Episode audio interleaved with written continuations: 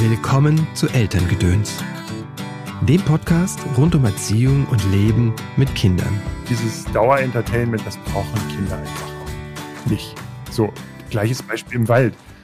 Ich muss meinem Sohn nicht die ganze Zeit hinterherlaufen, wenn er irgendwie im Wald eine Hütte entdeckt oder äh, äh also manche Kinder bauen ja diese, diese Hütten im Wald. Und wenn mein Sohn jetzt so ein Ding entdeckt und dahin laufen will, muss ich jetzt nicht unbedingt sagen, oh, sofort hinterher, ich äh, muss jetzt mitspielen oder ich muss mit auf den Baum klettern oder sonst irgendwas. Es reicht auch, wenn man einfach in Fühlweite ist und in Hörweite und in Sichtweite und da irgendwie eingreifen kann, wenn das Kind sagt, ich brauche mal, aber eigentlich können die sich auch gut selbst beschäftigen. Schön, dass du eingeschaltet hast zu dieser Episode von Elterngedöns. Mein Name ist Christopher End. Ich unterstütze Eltern darin, die Beziehung zu ihrem Kind bewusst zu gestalten. Was in unseren Rucksack kam, war nicht unsere Entscheidung. Was wir weitergeben, schon. Auf deinem Weg des Elternseins begleite ich dich in Einzelsitzungen, sei es online oder hier in der Praxis in Köln, in Seminaren und Kursen. Und es gibt die Meisterklassen. Das sind Live-Webinare zu einem bestimmten Thema. Hier bekommst du von mir Input, Inspiration und Motivation und Tools. Außerdem hast du die Möglichkeit, mit mir im Gruppencoaching live zu arbeiten. Birk Rühling ist Journalist, Vater und Buchautor. Er schreibt unter anderem für renommierte Medien wie Spiegel, Zeit und das Recherchenetzwerk Deutschland. Sein erstes Buch war ein Ratgeber und hieß Eltern als Team, Ideen eines Vaters für gelebte Vereinbarkeit. Dazu haben wir in Folge 149 schon gesprochen zusammen. Dieses Jahr sind von Birk gleich drei Bücher erschienen. Neben dem Ratgeber Mama, Papa, was machen wir heute? Da geht es um Familienabenteuer, das ist also das Thema von dieser Podcast-Folge. Hat er noch zwei Kinderbücher geschrieben. Am Arsch der Welt und andere spannende Orte. Das ist ein Kinderlandkarten oder ein Buch oder Weltatlasbuch. Und dann gibt es das Buch Ein T-Rex namens Sue. Da geht es um Dinosaurier und ihre Entdeckerinnen. Jetzt aber Vorhang auf für Birk und seine Ideen für den Herbst. Hallo Birk, herzlich willkommen im Podcast. Schön, dass du wieder da bist. Hallo, danke für die zweite Einladung. Du, ich bin übrigens bei dir, der, das ist der erste Podcast, in dem ich schon zweimal bin. Ah, herrlich, das freut mich, ja. Wir haben gerade im Vorgespräch äh, festgestellt, dass du in der Zwischenzeit zwei neue Bücher geschrieben hast. Also eigentlich wollen wir ja hier über das Buch sprechen. Mama, Papa, was machen wir heute? Also die Familienabenteuer, deine Tipps für den Herbst jetzt. Und ähm, ja, seit du das letzte Mal im Podcast warst, hast du zwei weitere Bücher geschrieben. Das eine ist ein Dinosaurier-Kinderbuch, ein ganz besonderes Dino-Buch, da sagst du bestimmt noch was dazu. Und das andere ist ein ähm, Kinderlandkartenbuch, glaube ich, ist das, oder mit Weltkarten drin. Das heißt, hat den wunderschönen Titel, wie ich finde, Am Arsch der Welt und andere spannende Orte. Mhm, genau, am Arsch der Welt und andere spannende Orte, genau. Ähm, Genau, ja. Ich bin sozusagen, ich habe so ein bisschen das Genre gewechselt, weil ich ein bisschen, ja, ich weiß nicht, genervt, aber so, ich, mich hat das äh, Schreiben von Elternratgeber nach zwei Büchern, habe ich gemerkt, dass ich nichts mehr zu erzählen habe. Und da ich ja auch nicht äh, so wie du oder, oder diverse andere so einen pädagogischen Hintergrund haben und den Eltern auch wirklich was mit auf den Weg geben könnten, habe ich mich dazu entschlossen, das zu machen, was ich, glaube ich, noch, noch besser kann. Äh, und zwar lustige Geschichten sammeln und die kindgerecht erzählen. Das ist, ja, da äh, ist sozusagen die, das Genre des Kinderbuches ein, de, das perfekte Ziel. Und am Arsch der Welt sammelt äh, eben Geschichten und Anekdoten aus, aus der Welt. So, also da geht's von Kinderrechten bis ähm, wie steht es um Frauenrechte auf der Welt, wo, wo gibt es Krieg, wo gibt es Diktatoren, aber oder halt eben die Frage, was frühstückt man auf der Welt? Und das ist so, ähm, genau, das ist mit einem halben Jahr draußen und das kommt auch gut an. Das ähm, ich habe viel positives Feedback dazu bekommen und das ist, hat sehr viel Spaß gemacht beim Schreiben. Genau, und das, das Dino-Buch ist auch kein richtiges Dino-Buch, also es ist schon ein richtiges Dino-Buch, aber es betrachtet sozusagen die Erforschung der Dinosaurier aus der Perspektive der Frauen, die diese Paläontologie eben auch sehr geprägt haben, aber in der öffentlichen Wahrnehmung so ein bisschen verschwinden, weil ähm, gerne gesagt wird, dass Dinos etwas für Jungs seien und, äh, in der öffentlichen Wahrnehmung oder auch in allen Dokus sehen dann die Paläontologen doch ein bisschen aus wie in Jurassic Park, also so beige Ta Kleidung und 'n Hut auf und dabei sind es ganz viele tolle Frauen, die das prägen und das habe ich sozusagen zusammen in ein Buch geworfen, also ganz viel über Dinos, aber auch eben über die Frauen, die das erforschen und wie man das erforscht. Genau, und das ist, glaube ich, auch von der Op Optik her ist es ein Buch, was so auf dem deutschen Dino-Markt noch nicht erscheint und ich bin das kommt jetzt in 2 Wochen oder wenn der Podcast rauskommt, ist es schon erschienen. Ähm, genau, und da bin ich ganz gespannt drauf, wie das ankommt. Wie heißt das Dino-Buch? Äh, Sue, äh, ein T-Rex namens Sue, ähm, und das heißt Dinosaurier und ihre Entdeckerin. Super, die Titel von all deinen Büchern findet ihr auch ähm, in den Shownotes auf christopher-end.de. Da gibt es eine einen Blogpost zu dieser Episode mit allen Buchtiteln. Bevor wir uns jetzt den Familienabenteuern im Herbst widmen, habe ich doch eine Frage. Ja. Wo finden wir denn den Arsch der Welt? Das ist, ähm, es gibt tatsächlich eine Seite äh, und da gibt, geht es um den Arsch. und also da geht es um ganz viele äh, Fakten zum Thema, wie gehen Menschen auf Toilette und sowas. Ähm, der Arsch der Welt ist, glaube ich, einfach, ich glaube, den, den hat jeder irgendwo, findet jeder irgendwo. Und ich finde auch, ich glaube, der Arsch der Welt ist ein, ein sehr spannender Ort, auf dem man, ähm, genau, gerade wenn man, wenn man älter wird, dann empfindet man ja auch Orte, die am Arsch der Welt liegen, durchaus als manchmal spannender, als wenn man jetzt irgendwie 16 ist oder so. Dein Buchtitel ist ja ein Kinderspruch oder besser gesagt eine Frage von Kindern, die Potenzial hat, Eltern so auf die Palme zu bringen oder so zu nerven. Also dieses Mama, Papa, was machen wir denn heute? Was macht das mit dir, wenn dein Kind ähm, diese Frage stellt? Hm, also es kommt ein bisschen drauf an. Ähm, man, man hat natürlich nicht jeden Tag irgendwie super äh, Lust auf Mega-Entertainment. Darum geht's ja auch in dem Buch tatsächlich nicht. Es geht ja tatsächlich eher so darum, so äh, kleine lustige Abenteuer zu, zu, äh, ja, zu, zu finden, die auch mal so die man im Alltag eben trotzdem umsetzen kann, ohne jetzt irgendwie groß in den Bastelladen zu fahren oder sonst irgendwas. Und ähm, meistens kommt tatsächlich mein Sohn mit eigenen Ideen an, so dass ich da quasi äh, nur noch mit umsetzen muss. Ähm, und ich zwinge mich zu eigentlich, also na, sagen wir es mal so, er weiß schon ganz genau, was, was mir Spaß macht und wozu ich mich eher zwingen muss. Aber manchmal, also zum Beispiel letztens wollte er tuschen vor der Kita und ich dachte nur, oh Gott, muss das denn jetzt sein? Und am Ende haben wir uns dann doch durchgerungen und es hat sehr viel Spaß gemacht und wir haben so Roboter gemalt und eine Weltraumrakete und so. Und am Ende war es doch irgendwie eine, eine sehr erquickliche Dreiviertelstunde. Und es war auch am Ende niemand dreckiger als vorher oder so. Also manchmal kann man sich da auch für zwingen. Also ich finde das jetzt gar nicht so schlimm. Mhm. Für wen ist das Buch? Also für welches Alter? Hm, also die ersten Aktivitäten, die in diesem Buch sind, also sowas wie Schleim selber machen oder so oder einfach in den Wald gehen und so eine Art Waldmemory machen oder so, das kann man schon mit so ab drei machen. Ähm, ich glaube, so die Hauptzeit dafür ist dann irgendwie so ab vier, fünf, sechs bis acht so hoch. Und irgendwann, irgendwann haben die ja auch dann nicht mehr so viel Bock mit, mit Fadi, irgendwie die ganze Zeit Sachen zu machen. Dann sind halt andere Sachen spannend. Aber ähm, ich glaube, so, so das Hauptalter dieses Buches ist sind so, ja, fünf, so vier, fünf, wohl sechs dann in die Grundschule hoch. Weil da ist es ja auch so, dass die auch mobil genug sind, dass die auch länger laufen können und äh, auch eigene lustige Ideen haben und auch sich vielleicht auch mal ein bisschen konzentrieren können, um, um halt auch so eine Aktivität zum Beispiel wie auch basteln oder so auch durchzuhalten und nicht nach zwei Minuten sagen, so, ich bin jetzt mal, ich habe Lust auf was anderes und bastel du mal zu Ende.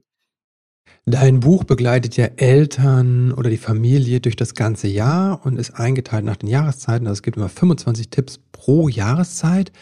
Und jetzt mhm. sind wir im Herbst. Die Herbstferien stehen in vielen Bundesländern vor der Tür. Und manchmal ist das Wetter nicht so, dass wir nach draußen wollen. Was sind denn deine drei besten Tipps für drin? Ach, für drin. Oh. Rausgehen. Ähm, ich, also ähm, drin, was, was mir viel Spaß macht, also äh, sowas wie tatsächlich einfach Gesellschaftsspiele. machen. Auch kann man, äh, finde ich, ist gerade bei so Schiedwetter kann man das gut machen. Ähm, kann man auch immer gut mal einschieben, weil, also mein Sohn ist zum Beispiel fünf, fünfeinhalb und da kann man das mal so 20 Minuten machen und danach ist sowieso die Konzentration weg. Auch Puzzeln oder so, das funktioniert gut. Basteln und malen und sowas, das ist natürlich auch immer im Herbst so ganz schön. Auch muss man halt immer so ein bisschen auch eigen, ob man dazu Lust hat. Ich zeichne lieber, als dass ich jetzt irgendwie äh, irgendwie was, was äh, tusche oder so oder was bastle. Ähm, genau, das sind äh, so Aktivitäten. Was ich, ich noch zwei Sachen, die ich ganz cool fand, das haben wir auch im Lockdown tatsächlich äh, ein bisschen gemacht, sind so Stop-Motion-Filme mit Lego drehen. Kann man natürlich auch mit anderen Sachen machen. Also einfach so eine Geschichte ausdenken und dann so ein bisschen äh, mit einer einfachen Stop-Motion-App so ganz einfach ein Video drehen. Das, das macht manchmal Spaß. Oder ähm, äh, ich habe auch ähm, so ein eigenes Kinderbuch gestalten. Das finde ich, fand ich auch, äh, ich kann mich an, daran erinnern, äh, dass ich in der Grundschule mal so einen eigenen Robin Hood-Buch geschrieben habe. Ähm, äh, an Qualität kann ich mich nicht mehr erinnern. Auf jeden Fall ist es nicht in der Kiste meiner Eltern an Erinnerungen gelandet. Ähm, aber sowas macht halt auch Spaß, wenn man halt sagt, okay, wir, wir überlegen jetzt uns mal eine eigene Geschichte und ich schreibe sie auf und wir, wir stellen uns vor, wie sieht der so ein Protagonist aus und dann ähm, malen wir mal was oder so. Oder einfach vorlesen ist natürlich auch ideal. Oder äh, so, gerade oder auch so mit, vielleicht mit ein bisschen kleineren Kindern so Wimmelbücher angucken und dann gemeinsam überlegen, äh, ja, was erleben die Menschen gerade auf, in diesen Wimmelbüchern und so ein bisschen ins Gespräch zu den Büchern kommen. Das ist eigentlich, das sind so schöne Herbstaktivitäten. Oder auch eine Serie gucken geht natürlich auch. Ich höre daraus, dass du ja auch dem folgst, was dir Spaß macht, worauf du gerade Lust hast. Und das macht es natürlich einfacher, unvergessliche Familienabenteuer zu erleben. Aber was ist, wenn du da überhaupt keinen Bock drauf hast, auf das, was dein Kind möchte? Also ich finde tatsächlich, ähm, Kinder merken ja, haben ja sehr feine Antennen. Und wenn ich sozusagen mein Kind die ganze Zeit annöhle, was für ein Scheiß wir hier, hier gerade machen, dann merkt es das Kind natürlich auch. Und natürlich merkt ein Kind natürlich auch, wenn ich mit Begeisterung dabei bin, dass es auch ein bisschen, dass es mehr Spaß macht. So. Ähm, das heißt natürlich nicht, dass ich jetzt nur noch machen muss, was, was mir Spaß macht, aber ich finde, es gibt auch Dinge, die kann man gut an die Kita auslagern. Also keine Ahnung, kneten oder äh, in unserer Kita wird halt viel so, die haben jetzt eine neue Praktikantin zum Beispiel, die mit denen ganz viel textiles Gestalten macht. Das ist jetzt nicht so meins. Ähm, das finde ich, finde ich dann auch legitim zu sagen, okay, du machst das in der Kita, hab da deine Freude dran und zu Hause machen wir halt was anderes. Auf der anderen Seite finde ich es auch gut, wenn man eigenermaßen daran Spaß hat, dass man auch mal über seinen eigenen Schatten springt und sagt, komm, wenn du jetzt unbedingt basteln willst, dann basteln wir irgendwas und dann findet man auch seine eigenen, seine eigene Freude daran. Also ähm, mein, mein Sohn hat irgendwann mal wieder Ausmalbilder entdeckt und fand das ganz toll, die Dinger wieder auszumalen, auch weil ich glaube, in der, in der Kita das so ein bisschen wieder hochgekommen ist, weil jetzt wieder ganz viele kleinere dabei sind äh, nach so einem Kita-Jahrwechsel ähm, sind wir kleinere in der Gruppe, die malen unheimlich gern aus. Jetzt hat er das gesehen und will auch mal wieder ausmalen und dann, äh, dann kann man das auch verbinden. Dann kann man sagen, okay, ich mal jetzt mal was und du malst es aus oder so. Also so, ich finde so ein bisschen, bisschen über den eigenen Schatten springen geht auch, aber auf der anderen Seite kann man auch mal ein bisschen egoistisch sein und sagen, okay, äh, das so ein bisschen in die richtige Richtung lenken.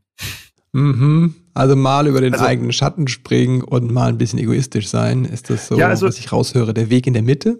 Äh, also ein gutes Beispiel dafür sind auch Kinderbücher. Es gibt ja auch immer wieder diese Studien, äh, dass Väter nicht so gerne vorlesen. Und ich muss ganz ehrlich sagen, auch das verstehe ich nicht. Natürlich nervt es, Conny vorzulesen, aber die Alternative ist ja eigentlich, dass ich selbst auf die Suche gehe nach Büchern, die mein eigenes Interesse aufgreifen und und keine Ahnung, wenn ich dann sage, ich, ich interessiere mich für schnelle Autos, äh, dann gehe ich halt los und gucke, ob ich ein Kinderbuch finde, was dieses schnelle Autos-Thema abgreift.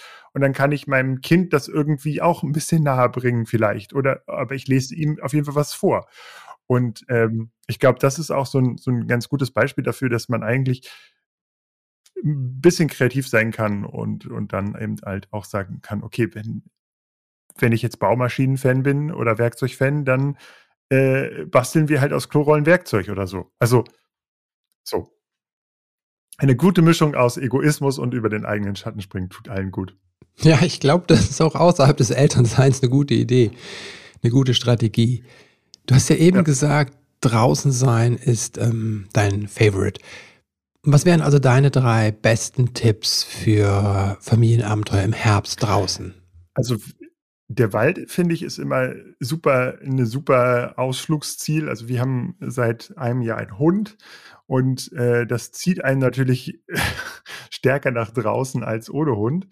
Ähm, und, äh, da ist es einfach es ist einfach schön, in 'n Wald zu gehen. So für Kinder, äh, auch da, ähm, wir Eltern über sind ja immer so 'n bisschen in diesem Bedürfnis, sehr viel zu machen und und loszugehen und uns einen viel pädagogischen Kram zu überlegen. Kinder brauchen das im Wald nicht. Ähm äh, die kannst du einfach los und sagen: „Komm, sieh zu, dass du jetzt hier, äh, nicht irgendwo runterfällst, aber, äh, sonst gib lauf mal 'n bisschen.“ So, lauf mal 'n bisschen so, dass wir dich immer noch sehen können, aber dann entdeck das mal. Und da gibt's einfach im Wald, grade im Herbst, viel zu sehen. Da gibt's umgefallene Bäume, da muss man natürlich 'n bisschen aufpassen, gucken mal, wie ob das jetzt 'n Sturmschaden ist oder so. Ähm, oder so aufgestapelte Holz äh, aufgestapeltes Holz, auf dem man gut rumklettern kann oder auch Tierspuren. Ähm, zum ich hatte eins meiner sozusagen eine eine meiner meiner Ideen dann oder einer meiner Lieblingswaldideen ist zum Beispiel auch so ein Waldmemory. Da da kann man also da sucht man sich zu Hause etwas, was man im Wald entdecken will und dann kriegt jeder sozusagen eine Karte oder ein Bild und dann geht er in den Wald und erschließt sich das, findet das. Also, von einer Kastanie bis zu Spuren vom Hasen oder vom Reh oder vom Wildschwein oder, äh, 'n bestimmte Baumart. Und dann, ähm, geht man halt einfach los und und sucht sozusagen das Äquivalent in der Natur. Auch so was, ähm also, im Wald kann man echt viel machen oder, äh, es gibt auch so Ideen, äh, dass du, äh, Tierspuren aus Gips also, Gipsabdrücke von Tierspuren machst. Dann nimmst du deinen eigenen flüssigen Gips mit und dann einmal schnell, ähm, kann man so 'n schönen Abdruck machen und so. Das ist sind natürlich echt tolle tolle Sachen. Oder man nimmt, äh, Kastanien mit und bastelt was draus oder lässt sie einfach irgendwo vergammeln. Aber, ähm, genau. Ne, das ist ich glaube, Wald ist auf jeden Fall eins meiner meiner Lieblings äh, im draußen, so. Was natürlich auch schön ist, ist, ähm, generell einfach auch Dinge neu zu entdecken, so die Stadt neu zu entdecken, auch noch mal durch die Stadt zu laufen. Jetzt Coro nach Corona gibt's ja auch wieder so, äh, dass man Straßenmusiker zuhören kann oder auch, ähm, was ich auch sehr mag, das ist wieder so 'n so 'n Dino-Ding. Ähm, an der Ostsee sind tatsächlich äh, gibt's im im Herbst Stürme und da gibt es so mehrere Steilküsten. Da frisst sich das Meer so 'n bisschen in die in die in die Felsen und da werden immer wieder so ausgestorbene, äh, versteinerte Meerestiere frei und die kann man dann eben an dieser Steilküste finden. Und Kinder sind ja nicht so ergebnisorientiert wie wir Menschen äh, wie wir Erwachsenen. Und wir Erwachsenen wollen dann immer mit X Fossilien nach Hause gehen. Die Kinder gehen aber einfach mit schönen Steinen nach Hause und sagen: „Okay, sie haben einen Dinozahn gefunden, sie haben ein Dino-Ei gefunden.“ Völlig egal, was das für Steine sind, Hauptsache sie sehen ein bisschen besonders aus. Und man war aber trotzdem an einer an einem Teil von von der Ostsee, die vielleicht nicht also, einfach kein Sandstrand, sondern so ei sozusagen ein rauerer Teil in der Natur. Ähm, genau. Oder natürlich, was auch schön ist, äh, was auch noch, äh, grade in den milden Herbsttagen noch geht, ist natürlich draußen schlafen oder draußen zelten, auch im eigenen Garten oder so. Das ist ja oder auch aufm Balkon schlafen. Oder Sterne beobachten geht jetzt auch wieder mehr. Jetzt kannst du ja auch wirklich draußen sitzen und einfach sagen: „Komm, wir gucken uns mal die Sterne an.“ Da musst du ja auch ja, musst ja kein Teleskop nehmen und auch nix über die Dinger wissen. Einfach nur mal nach oben gucken, kurz vorm Einschlafen und mal sehen: „Okay, was was sehen wir denn da eigentlich?“ Und, äh, jedes dieser Dinge ist ist halt 'ne eigene Sonne und, äh, manche davon sind schon seit Millionen Jahren äh, vielen Jahren verglüht und wir sehen sozusagen nur den Lichtschein noch und das ist auch schon für Kinder einfach toll. Hast du vielleicht auch einen Tipp für Einzelkinder? Manchmal haben ja Eltern diesen Eindruck, dass sie das Kind die ganze Zeit bespaßen müssen und bespielen müssen und dann kommt vielleicht der Gedanke so auf, ach, hätte es doch nur ein Geschwisterchen. Ja, mein Sohn ist ja auch Einzelkind. Äh, ich finde, da kann man, also das ist ja, ich finde tatsächlich, äh, wenn die kleiner sind, ist das schließt sich das gar nicht aus. Also ich finde, die, die, die Kinder sind ja sowieso, dass äh, äh, die finden ja uns Eltern sowieso noch am spannendsten. Und da ist gar nicht so, dass da achtet man gar nicht so, die, die achten ja gar nicht darauf, dass irgendwie, dass da so viele andere Kinder dabei sind. Und sonst kann man sich einfach mit Freunden im Wald verabreden. Das machen wir auch regelmäßig, dass wir einfach sagen, okay, wir treffen uns da mit, mit Freunden. Und ich habe merke auch, dass, dass Kinder da auch, also mein Sohn vergeht dann auch in so einer eigenen, eigenen Welt und äh, kann da gut abtauchen und spielt dann Ritter und so. Und dann, da, man muss ja auch sagen, dass man bei vielen dieser Sachen auch sein Kind, man muss ja nicht, also wenn die Kinder sehr klein sind, dann hat man ja so ein Dauer-Entertainment, äh, äh, Zwang sozusagen in Anführungszeichen, aber irgendwann nervt es ja auch. Also ich habe das Gefühl, dass wenn ich meinem Sohn sage, komm, wir spielen zusammen Ritter, das funktioniert ach, zwei, drei Minuten, dann habe ich den Ritter nicht richtig gespielt und dann wird mir der, wird mir das, die Ritterkompetenz äh, weggenommen und dann, äh, dann spielt man damit alleine und dann ist es manchmal auch einfach das Dabeisein und das Ansprechbarsein und Fragen beantworten oder so. Oder äh, unser bestes Beispiel ist Lego, glaube ich, da, wo ich dann einfach anfange, selbst was zu bauen für mich und mein Sohn sitzt daneben und baut für sich und es ist ein bisschen lustiges Parallelspielen und man, man tauscht sich natürlich mal aus und man, ich muss mal bei einer Sache helfen oder so, aber dieses Dauerentertainment, das brauchen Kinder einfach auch nicht. So, gleiches Beispiel im Wald. Ich muss meinem Sohn nicht die ganze Zeit hinterherlaufen, wenn er irgendwie im Wald eine Hütte entdeckt oder äh, äh also manche Kinder bauen ja diese, diese Hütten im Wald. Und wenn mein Sohn jetzt so ein Ding entdeckt und dahin laufen will, muss ich jetzt nicht unbedingt sagen, oh, sofort hinterher, ich äh, muss jetzt mitspielen oder ich muss mit auf den Baum klettern oder sonst irgendwas. Es reicht auch, wenn man einfach in Fühlweite ist und in Hörweite und in Sichtweite und da irgendwie eingreifen kann, wenn das Kind sagt, ich brauche mal, aber eigentlich können die sich auch gut selbst beschäftigen. Und auf der anderen Seite, wenn Geschwister da sind, die vielleicht auch altersmäßig auseinanderliegen, wo man dann denkt, und Eltern, oh, wie kriege ich die unter einem Hut? Hast du da Tipps? Auch in den Wald gehen. Kann es sein, dass also, das deine Antwort auf alles ist? Tatsächlich ist es ja wirklich so, dass äh, wenn du draußen bist, hast du, nimmst du am meisten mit. So, oder wenn du, wenn du äh, kreativ bist, so, also auch natürlich zeichnen und sowas geht auch. Aber wenn du so, solche Sachen machst, hast du, nimmst du einfach am meisten mit und hast auch am meisten Chancen, dass jeder irgendwie was macht. Der eine malt dann halt feiner und der andere malt weniger fein. So. Äh, das funktioniert. Oder natürlich bei, bei so filigranen Sachen wie Lego ist es schwieriger. Gleiches gilt natürlich auch bei Gesellschaftsspielen. Da gibt es wenig Gesellschaftsspiele, wo du sagen kannst, das kann ich mit einem Dreijährigen spielen und mit einem Zehnjährigen. So, das funktioniert dann einfach nicht. Aber gerade bei diesen kreativeren Sachen, so malen, äh, tuschen, was auch immer, basteln oder so, da kann irgendwie jeder was machen. Und der eine äh, macht dann halt was ganz Filigranes und der andere äh, und der andere zerknüllt das Papier. Die Klorolle in zwei, äh, in zwei Hälften. Oder in, draußen sein. Also, genau. Das, äh, da, da merkt man auch, dass die Kinder dann auch irgendwann, also wir haben auch Freunde, da ist das, ist das Kind drei und äh, mein Sohn halt jetzt mit fünfeinhalb, die, die würden jetzt in der Kita wahrscheinlich, ja, die spielen schon ein bisschen mal zusammen, aber es ist jetzt nicht so das klassische Alter, wo die voll aufeinander hängen und alles miteinander machen können. Aber die trotzdem, wenn die draußen sind, dann laufen die zusammen über den Spielplatz und jeder rutscht da mal und so und dann ist es ein bisschen Parallelspielen. Aber so, aber trotzdem haben die eine Zeit zusammen und am, am Ende sagen auch beide, oh toll, können wir den nochmal besuchen. Ich glaube, auch, ja. Ich höre deine Begeisterung für draußen sein und für den Wald.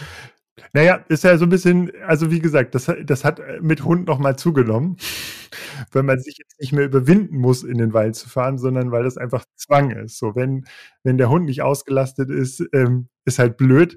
Also nimmt man den Hund mit in, nimmt man die ganze Familie mit in den Wald und jeder kommt auf seinen, seine, ja, Ja, das ist ja auch einfach total gesund, im Wald zu sein. Da gibt's ja genug Forschungsergebnisse mittlerweile dazu, dass man einfach sieht, Genau. das äh, senkt den, das Stressniveau und keine Ahnung alles. Es gibt ganz viele Genau. Faktoren, die messbar sind im Körper und uns einfach gut tun.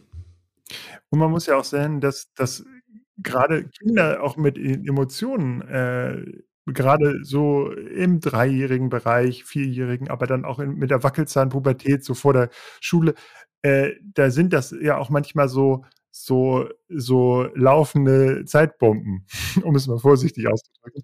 Und da ist es auch manchmal gut, wenn wenn man merkt, okay, das Wochenende, ey, das ist wir sind jetzt alle voneinander genervt, zu sagen: „Wir schnappen mal alle und wir gehen mal irgendwie raus, wo jeder auch 'n bisschen seine eigenen Wege gehen kann.“ Und das geht halt, äh, im Park oder im im in in der Natur eben deutlich besser, als wenn ich das in der Stadt mache, wo mein Kind eben nicht einfach mal, äh, wutentbrannt 300 Meter nach vorlaufen kann und noch mal wieder zurückkommen kann und dann merkt man: „Okay, jetzt ist das so jetzt ist das weg mal.“ Und, ähm, da ist es natürlich einfach immer gut, draußen zu sein, weil das das erdet alle, das tut allen gut, egal wie gestresst oder sonst was sie sind. Weil auch das ist natürlich immer ganz wichtig, dass dass man äh, dass man sich für solche Aktivitäten als Familie auch irgendwie möglichst den Kopf so 'n bisschen freiräumen kann und nicht alle irgendwie noch an den gedanklich an den Mails oder der Arbeit oder irgendwelchen anderen, äh, Sorgen hängen. Das bleibt natürlich nicht aus, aber dass irgendwie alle schon so 'n bisschen bei sich sind und da gemeinsam sind so. Das das finde ich ist halt auch immer ganz schön. Und da hilft natürlich auch so 'n so 'n Draußensein noch stärker, als wenn ich irgendwie in der Wohnung bin und noch den Abwasch sehe, der mich stresst oder weiß ich nicht, den den Laptop im Homeoffice sehe und weiß, eigentlich müsste ich diese 3 Mails jetzt noch beantworten, so. Und da ist es natürlich gut, einfach in in in eine Umgebung zu kommen, wo ich das eben nicht kann, so. Und, äh, genau, da ist das einfach zu jeder Jahreszeit ist da rausgehen eigentlich, äh, die beste Familienaktivität, grade in stressigen Zeiten, wo alle voneinander genervt sind, manchmal auch. Okay, also der Wald ist Pädagoge, ähm, Fördermittel, Raum für Gefühle zum Entstressen und Wellness. Ja, ist ja irgendwie so, oder? Also ja.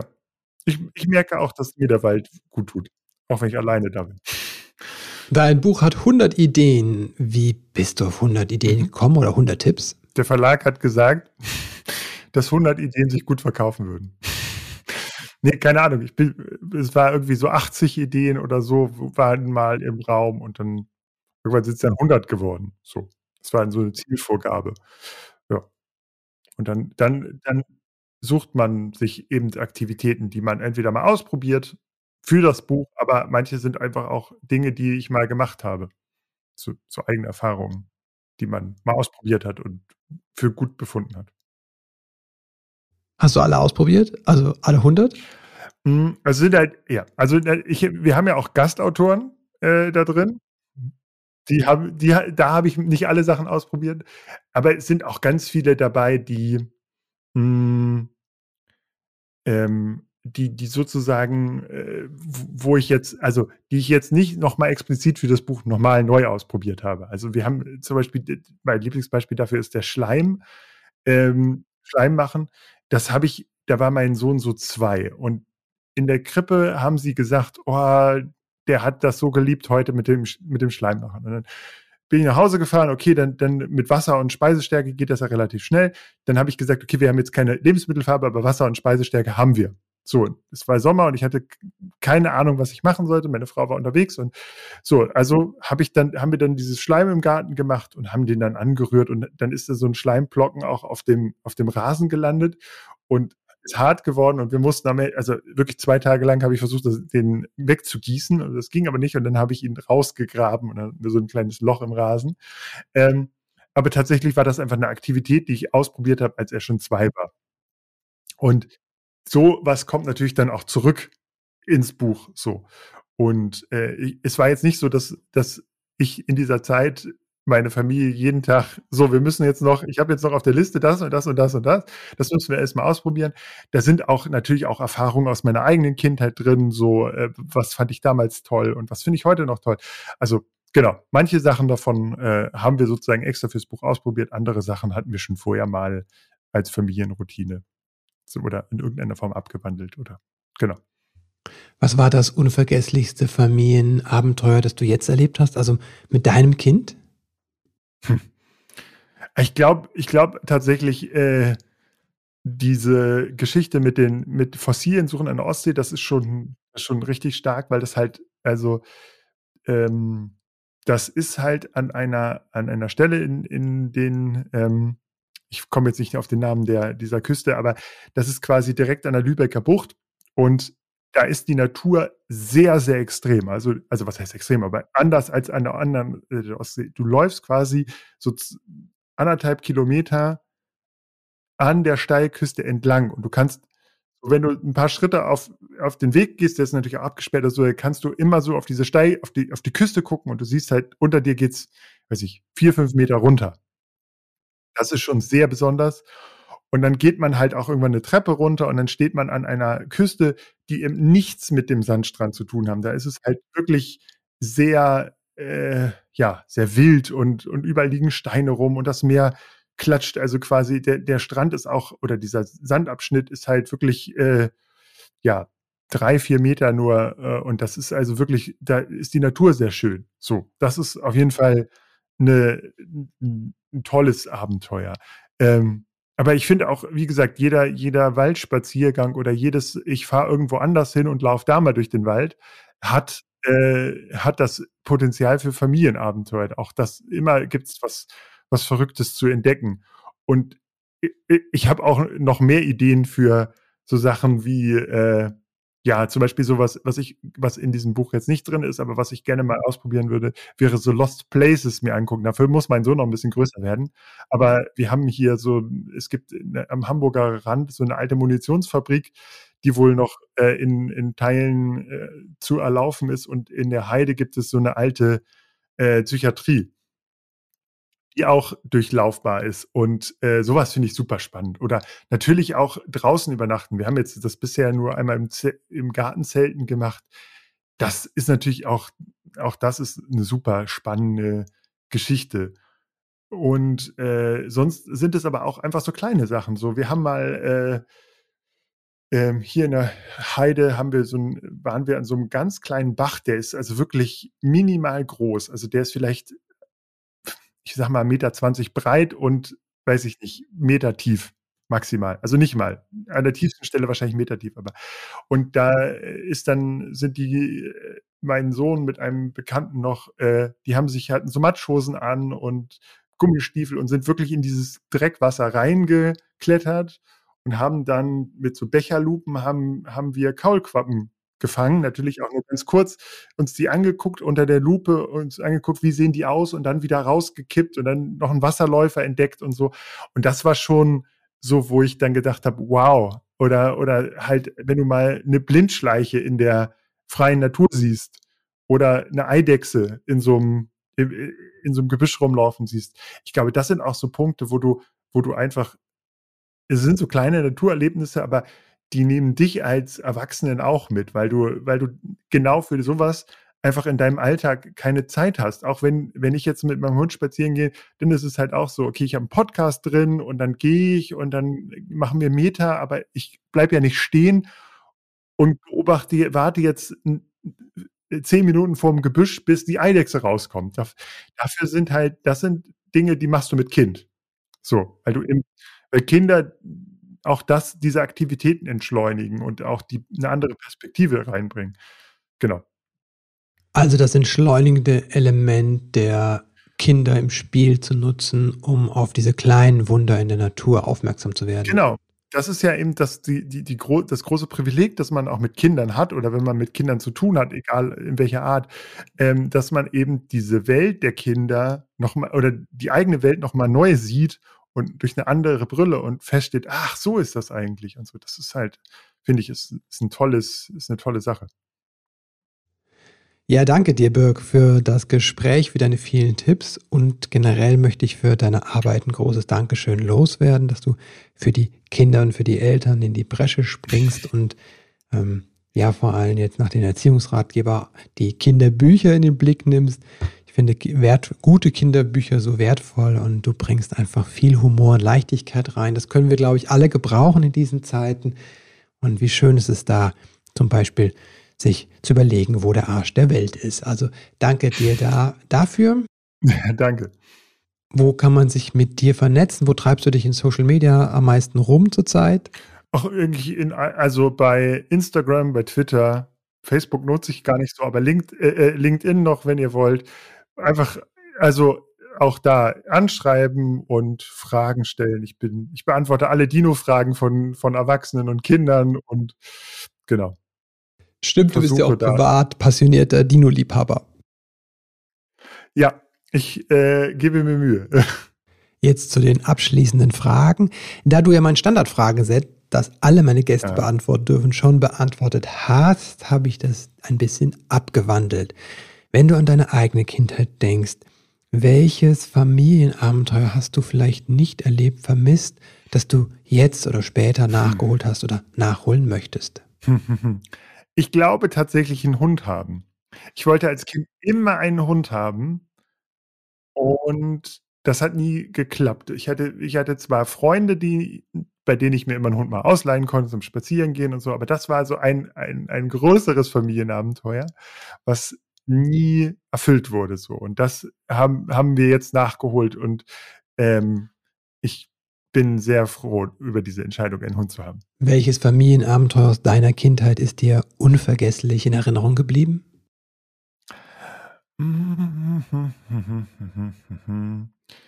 Ich glaube, äh, wir waren mal auf einer Fossilienfreizeit. Das war so ein meine Eltern fanden das, glaube ich, ziemlich ich weiß nicht, wie wie wie meine Eltern das fanden, ähm, aber das war so in Süddeutschland und jeden Tag in einen anderen Steinbruch unter Steine klopfen und Fossilien finden. Als Kind fand ich das wahnsinnig cool. Ähm, auch so Burgen besuchen und sowas, das war das war meins. Also das da fand das fand ich gut. Das waren Familienabenteuer, die ich sehr genossen habe. Und ich glaube, Kindertheater spielen, das fand ich auch gut. Das hat das hat, ähm das fand ich dieses auf der Bühne stehen und so, das war schon fand ich gut. Das das waren so 3 Dinge, wo ich gesagt habe: „Okay, das sind so Abenteuer, die fand ich in der Kindheit schön.“ welche drei Tipps würdest du Eltern mit auf den Weg geben, die sagen, oh, ich möchte auch unvergessliche Familienabenteuer erleben? Ähm, denkt nicht zu groß. Also man muss für Familienabenteuer nicht irgendwie 200 Euro im Freizeitpark lassen. Gerade in diesen Zeiten, wo, wo das Geld ja nicht so locker sitzt, gerade bei Familien. Ähm, da, wie gesagt, also denkt klein, und vielleicht auch lasst äh, plant nicht zu viel. Also, man man sollte die Kreativität der der Kinder nicht überschätzen äh, unterschätzen sozusagen, weil die brauchen gar nicht so viel pädagogischen Überbau oder so. Einfach lass die mal machen und lass folgt denen.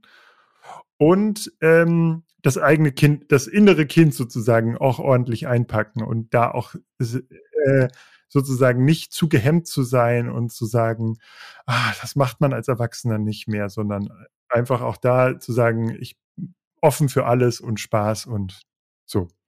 Das sind, glaube ich, die Punkte, wo ich sage, das wären meine drei Tipps. Also das Abenteuer im Kleinen suchen, den Kindern folgen und das eine eigene innere Kind mit einbeziehen. Genau da macht es am meisten Spaß, wenn man sich nicht selbst auch zu ernst nimmt. So, oder auch dieses Eltern, man hat ja dann auch diesen elterlichen Perfektionismus und das muss alles total toll aussehen. Man muss ja auch perfekt ausschneiden und so. Das ist alles, niemand braucht, also schlecht basteln mit Leidenschaft ist besser als irgendwie die schönen Kunstwerke für Instagram zu machen.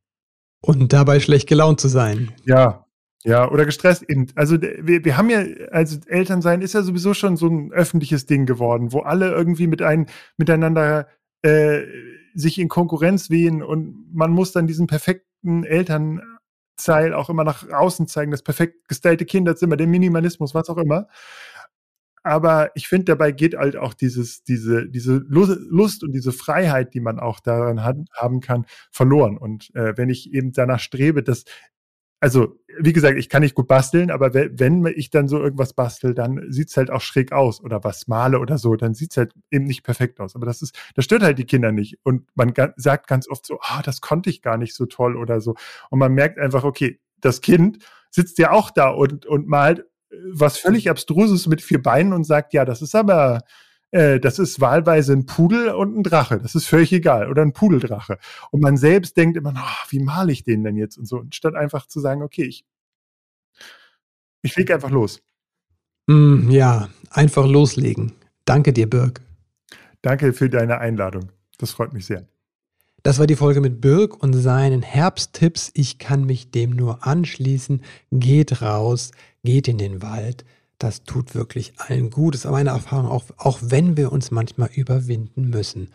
Gerade jetzt, wo vielleicht die eine oder andere Wohnung nicht ganz so warm ist wie gewohnt, ist es eine gute Idee, meines Erachtens mal rauszugehen, einmal durch die Kälte und wenn wir dann wieder zurückkommen aus dem Wald, vom Spielplatz, aus dem Park, dann ist auch die Wohnung wieder kuschelig warm. Ich wünsche dir alles Liebe, viel Wärme und alles Gute. Bis bald.